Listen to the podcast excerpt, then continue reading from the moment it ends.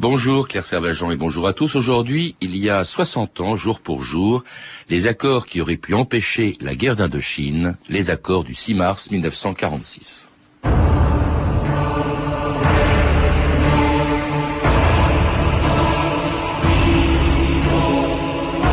Le gouvernement français reconnaît la République du Vietnam comme un État libre.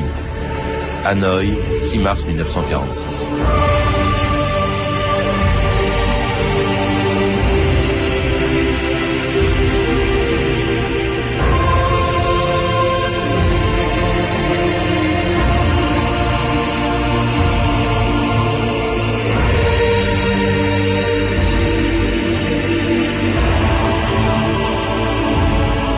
2000 ans d'histoire.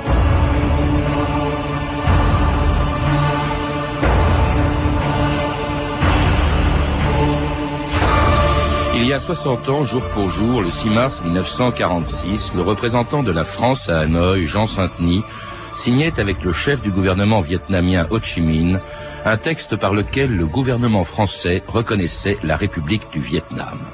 Un accord incroyable quand on sait que dix mois plus tard commençait la guerre d'Indochine. Au moment où l'Angleterre se résignait à abandonner son empire, le gouvernement français refusait d'accepter l'indépendance de la plus fascinante de ses colonies. La perle de l'empire, comme on surnommait alors l'Indochine et les trois pays qui la composaient, le Laos, le Cambodge, et le plus peuplé d'entre eux, le Vietnam, dont Ho Chi Minh avait proclamé l'indépendance à Hanoï le 2 septembre 1945.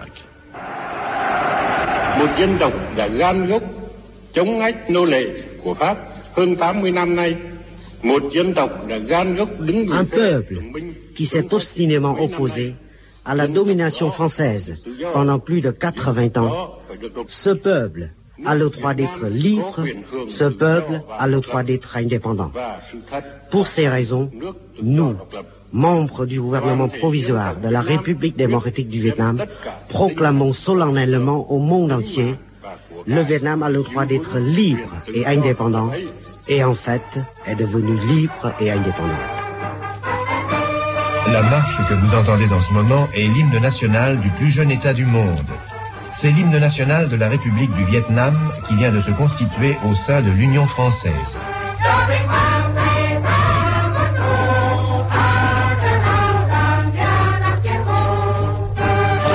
C'était un reportage de Jacques Salbert au Vietnam au moment où Ho Chi Minh, on l'a entendu, venait de proclamer son indépendance en 1945, une indépendance que les Vietnamiens mettront 30 ans à conquérir au prix de deux guerres contre les Français puis contre les Américains. Isabelle Villedieu et Frédéric Turpin, bonjour. Bonjour. Alors, Frédéric Turpin, vous êtes historien et auteur d'un livre sur De Gaulle et l'Indochine, et vous, Isabelle Villedieu, vous avez écrit un mémoire de maîtrise d'histoire sur les accords du 6 mars 1946, c'est celui qui les a signés du côté français, Jean Saint-Denis, et des accords qui ont été signés il y a aujourd'hui exactement 60 ans, et qui auraient pu empêcher, dit-on, la, la guerre d'Indochine qui s'est déclenchée dix mois après la signature de ces accords. Mais avant d'en parler, et, pour mieux comprendre peut-être pourquoi ce qui s'est passé ce 6 mars 1946, je voudrais qu'on rappelle d'abord, évidemment, le contexte dans lequel se trouve l'Indochine en général, le Vietnam en particulier, au moment où se termine la guerre, c'est-à-dire au moment précis d'ailleurs où Ho Chi Minh proclame l'indépendance de son pays, cela bien avant qu'elle soit une réalité, car au moment, et il le fait pour cette raison, je pense, euh, Frédéric Turpin, au moment, le 2 septembre 1945, quand Ho Chi Minh, à Hanoï, annonce le Vietnam est indépendant, en fait, cette colonie française, dans cette colonie française, il n'y a plus ni administration, ni forces armées françaises. Oui, tout à fait. Je crois qu'il faut revenir au 9 mars 1945, c'est-à-dire au coup de force japonais contre ce qui restait de la souveraineté française en Indochine. En quelques jours a été balayée donc cette présence française et euh, dès lors le Japon a mis en place un gouvernement vietnamien qui a proclamé non seulement l'indépendance, mais aussi qui a proclamé la réunion des trois qui, des trois provinces, y compris la Cochinchine, ce qui va poser problème. Trois provinces étant Cochinchine, Annam, et Tonkin. Voilà, tout à fait. Euh, en outre, euh, à partir du mois d'août donc 1945, l'explosion des deux bombes atomiques met le Japon à terre, ce qui fait que cela ouvre une période en fait de vacuité politique en Indochine. La France n'a pas été capable à ce moment-là d'armer un corps expéditionnaire euh, pour envoyer immédiatement et réoccuper la colonie. Et c'est donc Ho Chi Minh et le Viet Minh qui profitent de ce vide politique pour finalement proclamer la République démocratique du Vietnam. Alors il y a une autre chose qui accroît un peu la confusion. Il n'y a pas de troupes françaises. Les Japonais qui se trouvent encore en Indochine ont capitulé. Cette armée japonaise qui est encore importante, qui a occupé toute l'Indochine pendant la guerre. Mais alors en plus, il doit y avoir, Isabelle Villedieu, l'arrivée de troupes chinoises, alliées de l'Angleterre, des États-Unis, de la France libre, et ce sont les Chinois au nord qui doivent occuper le pays. Exactement. Euh, suite aux accords de Poznan, euh, les Alliés décident euh, de diviser le Vietnam en deux parties.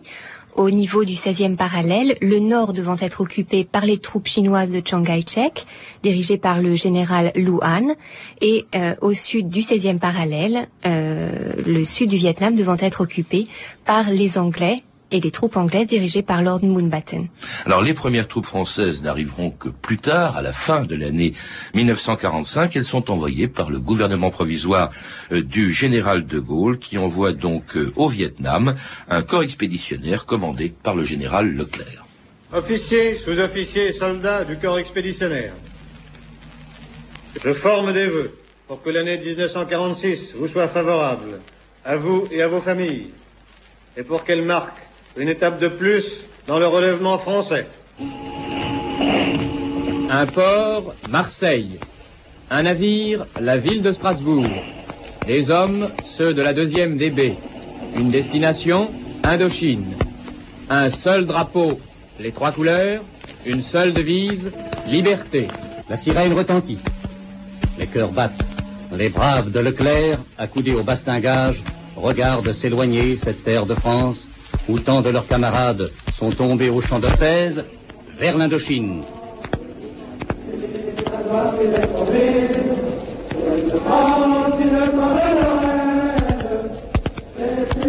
Quelle est la, mission de ces braves, comme on vient d'entendre cette archive, de ces hommes du général Leclerc, euh, quand ils partent de Marseille, de France, pour aller en Indochine, Frédéric Turpin? C'est pas encore vraiment la guerre.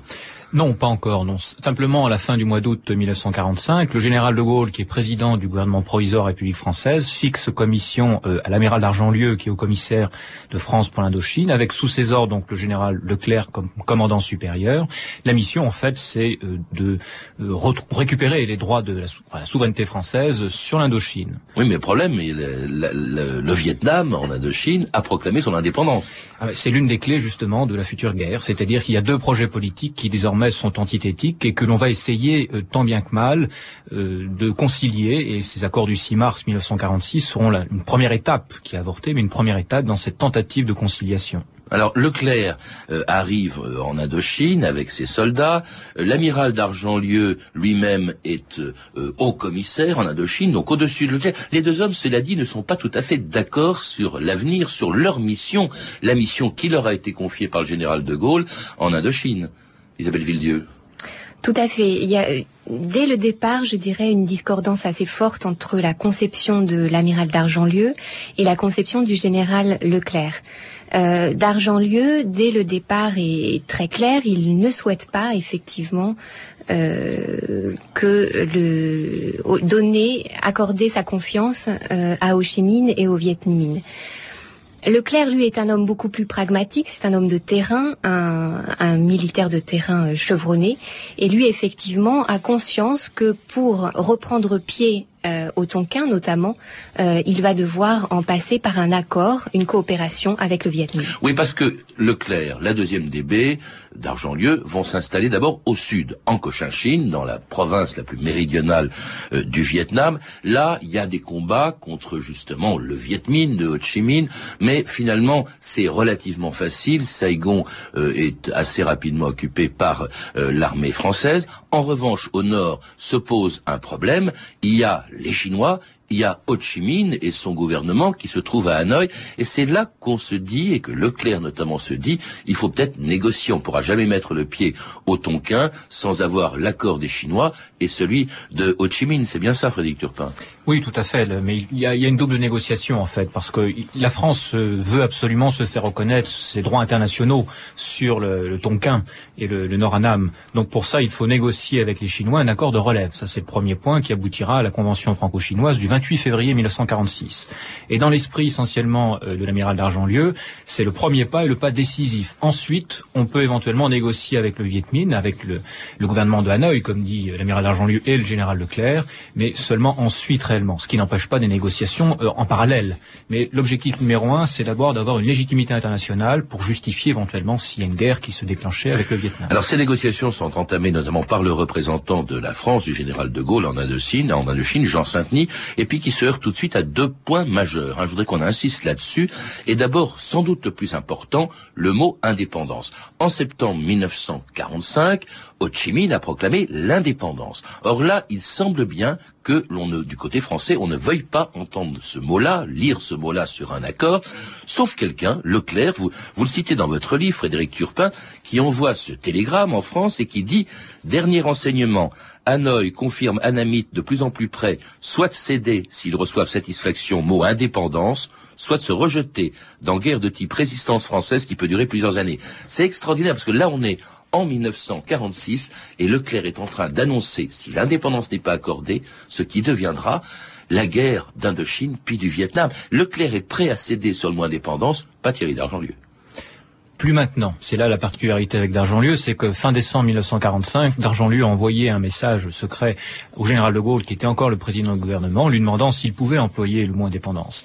Et le général de Gaulle, malheureusement, n'a pas répondu avant son départ le 20 janvier 1946. Et à partir de là, en fait, ça bloque un peu le système des négociations pour l'amiral d'Argentlieu, qui a reçu une mission claire, c'est-à-dire celui de réinstaller la France sur place, et ensuite de négocier d'abord on positionne des unités militaires et ensuite on négocie si nécessaire, si possible, pour trouver un accord durable. Vous voyez bien, comme l'a dit tout à l'heure Isabelle Villedieu, que la démarche du général Leclerc est une démarche de, praticien. On voit bien, il dit que ça bouge concrètement sur le terrain et par conséquent, il y a une solution politique en vue. Alors cette solution, ce sera justement, ce seront les fameux accords euh, du 6 mars. On se met d'accord sur un mot qui n'est pas le mot indépendant, vous allez l'entendre. Cet accord est signé donc il y a 60 ans, jour pour jour, le 6 euh, euh, mars 1946, par Ho Chi Minh d'un côté et Jean Saint-Denis que l'on écoute ici dans cette archive de 1946. Après quelques retouches, l'accord préliminaire a été signé le 6 mars. Le même jour, les troupes françaises débarquaient au Tonkin. État libre, le Vietnam fera partie de la Fédération indo-chinoise et de l'Union française. Dans l'immédiat, au nord du 16e parallèle, c'est le retour, l'arme à la bretelle, des troupes françaises qui sont accueillies en amis et effectuent, aidés en cela par 10 000 hommes de troupes vietnamiens, la relève des armées chinoises. Je n'hésiterai pas à déclarer que l'avenir de l'entente franco-vietnamienne sera ce que nous saurons le faire. Les Français ont fait dans Hanoï une entrée solennelle, saluée par les troupes chinoises qui leur laissaient la place chaleureux a accueilli les Français. Et le général Leclerc, au volant de sa Jeep, a été l'objet d'une ovation inoubliable. Le général Leclerc, à qui les troupes du Viet Minh faisaient une garde d'honneur, a dû se montrer à la foule qui le réclamait. La France, que certains croyaient pouvoir dire absente du cœur de l'Indochine, n'en est pas sortie. Au sein de l'Union française, demain, l'Indochine va reprendre sa route. C'était l'entrée de Leclerc à Hanoï sans effusion de sang, puisque justement par les accords du 6 mars, signés le jour même par Jean Saint-Denis Ho Chi eh bien la France reconnaissait l'État libre du Vietnam, libre mais pas indépendant. Et ça, effectivement, c'est une très grosse différence, euh, Isabelle Villedieu. C'est une concession en fait faite par Ho Chi Minh qui voulait le mot indépendance. Tout à fait. Les, les, accords du 6 mars, juste pour revenir très vite en arrière, euh, sont le fruit de six mois de négociations et d'entretiens euh, intenses entre Jean Saint-Denis d'un côté, Jean Saint-Denis et ses équipes, avec notamment euh, euh ou Roland Sadoun, et puis de l'autre, euh, Ho Chi Minh et également ses, équipes. Je pense à, à notamment son fidèle conseiller. dès le départ, du côté de on souhaite que le mot indépendance figure dans, dans ces accords. bien évidemment, Jean Saint-Denis comprend, lui, le danger immédiat de voir ce mot inscrit dans les accords. Et je dirais que pendant six mois, ce sont des allers-retours, des négociations très fortes, très intenses entre les deux hommes. Et finalement, on aboutit à un consensus sur le terme de euh, cet État libre. Ce qui veut dire, en substance, grosso modo, que le Vietnam euh, avait tous les attributs de l'indépendance, sauf peut-être l'essentiel, c'est sa politique étrangère. C'est-à-dire, au fond, c'est l'autonomie et pas l'indépendance du Vietnam que l'on est prêt à accorder. On peut se demander pour quelle raison Ho Chi Minh fait quand même des concessions à la France, après tout, euh, qui, permet qui permettent à la France d'entrer militairement au nord, comme elle était déjà entrée au sud. Oui, c'est que la situation politique intérieure d'Ho n'est pas si simple que ça. Il doit gérer de son côté euh, un pouvoir mal assuré et euh, surtout il doit gérer les partis nationalistes vietnamiens pro-chinois. Or il y a à ce moment-là, près d'Hanoï, 180 000 soldats chinois qui font pression évidemment dans le sens euh, d'un accord, d'une conclusion d'un accord avec euh, la France. Mmh. Et le 5 mars d'ailleurs au soir, le général qui commande les troupes à Hanoï, le général chinois, fait une forte pression sur Ho Chi Minh pour qu'il mette par écrit donc ce qu'il souhaiterait voir dans un accord avec la France. Et ce papier d'ailleurs transmis à la France et ce sera l'essentiel d'ailleurs de l'accord du 6 mars. On, on dit que Ho Chi Minh craignait beaucoup plus la présence militaire des Chinois, peut-être en raison d'un très lourd passif entre les deux pays. La, Chine avait occupé le Vietnam pendant des siècles, euh, plutôt que la présence française qu'il espérait euh, lui-même comme quelque chose de temporaire. Il y a un autre problème qui se pose, je, je l'avais, on l'a pas évoqué encore, c'est le problème aussi du statut de ce Vietnam et de ces trois provinces, les trois qui que sont au sud la Cochinchine, au centre la Nam, au nord le Tonkin. Et là, euh, euh, c'est le problème de l'unité du Vietnam. Ce que Ho Chi Minh, euh, bien sûr, veut être, c'est le chef d'un gouvernement qui gouverne sur l'ensemble de ces trois provinces. Et là, on réserve au fond cela pour l'avenir en disant, eh bien, le sort de ces trois provinces et leur unité seront réglés plus tard par référendum. C'est ça, Frédéric Turpin. Oui, je crois qu'il faut revenir aussi au projet gaulien de, par rapport à Indochine, qui est une fédération pentagonale, donc les trois provinces vietnamiennes, plus Laos et Cambodge. Donc lorsque la France signe ces accords le 6 mars 1946, c'est un, il y a une contradiction possible avec le, projet du général de Gaulle qui n'a pas été démenti, qui ne sera pas démenti jusqu'en mars 1947 par les gouvernements français. Donc la Cochinchine, pour la France, c'est une colonie juridiquement qui fait partie intégrante de la République française. Mm. Et donc le, sort, enfin l'avenir de ces trois provinces euh, est fixé à plus tard. En fait, il y a, dans ces accords du 6 mars énormément d'ambiguïté, beaucoup d'arrière-pensée. Euh, pour les Vietnamiens, c'est la première étape vers une indépendance complète, évidemment, de leur pays. Pour la France, en revanche, euh, c'est la première étape d'une restauration, enfin pour certains Français, de, de l'autorité française. Tout ça doit se régler très vite lorsque Ho Chi Minh se rend en France au début de l'été 1946 et il est accueilli chaleureusement avec tous les honneurs dus à un chef d'État. C'était en juin 1946. L'avion Dakota venant de Biarritz, à bord duquel le président Ho Chi Minh a pris place, vient d'atterrir sur la piste du Bourget.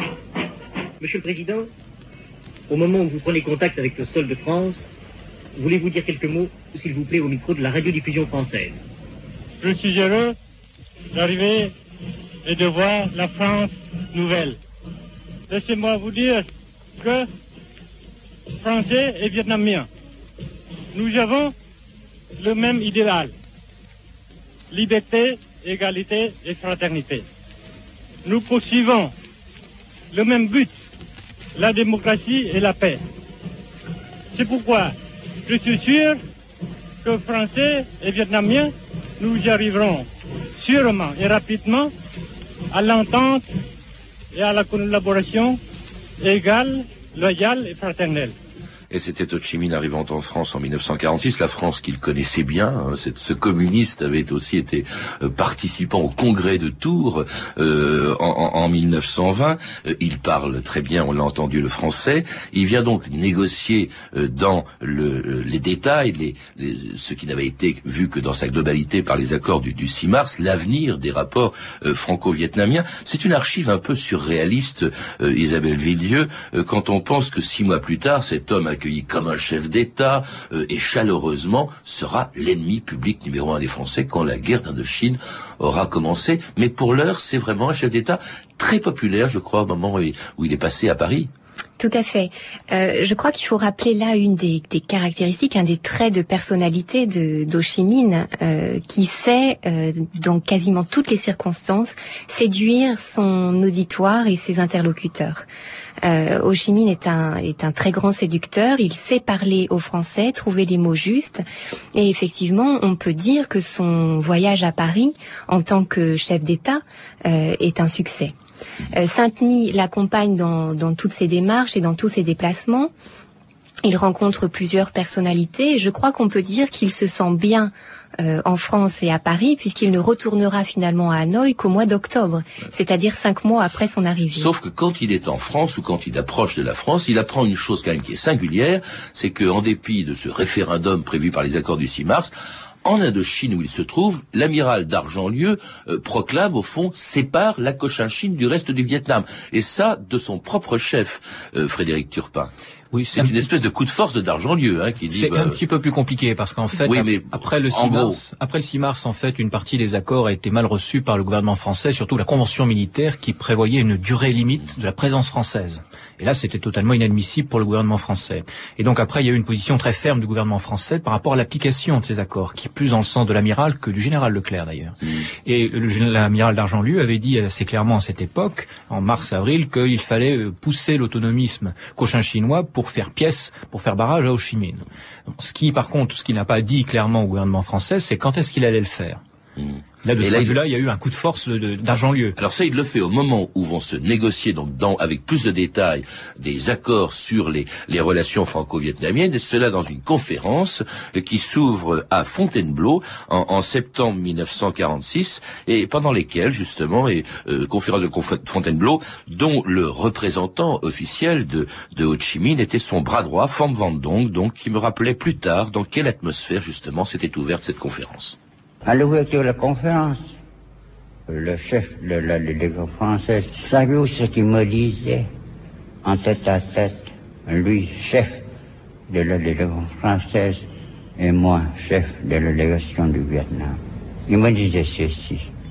Si vous êtes passage, nous vous aurons dans huit jours avec une simple opération de police. Parce qu'il ne pouvait pas concevoir que nous, peuple du Vietnam d'alors, qui pouvait avoir une résistance quelconque contre les troupes d'occupation.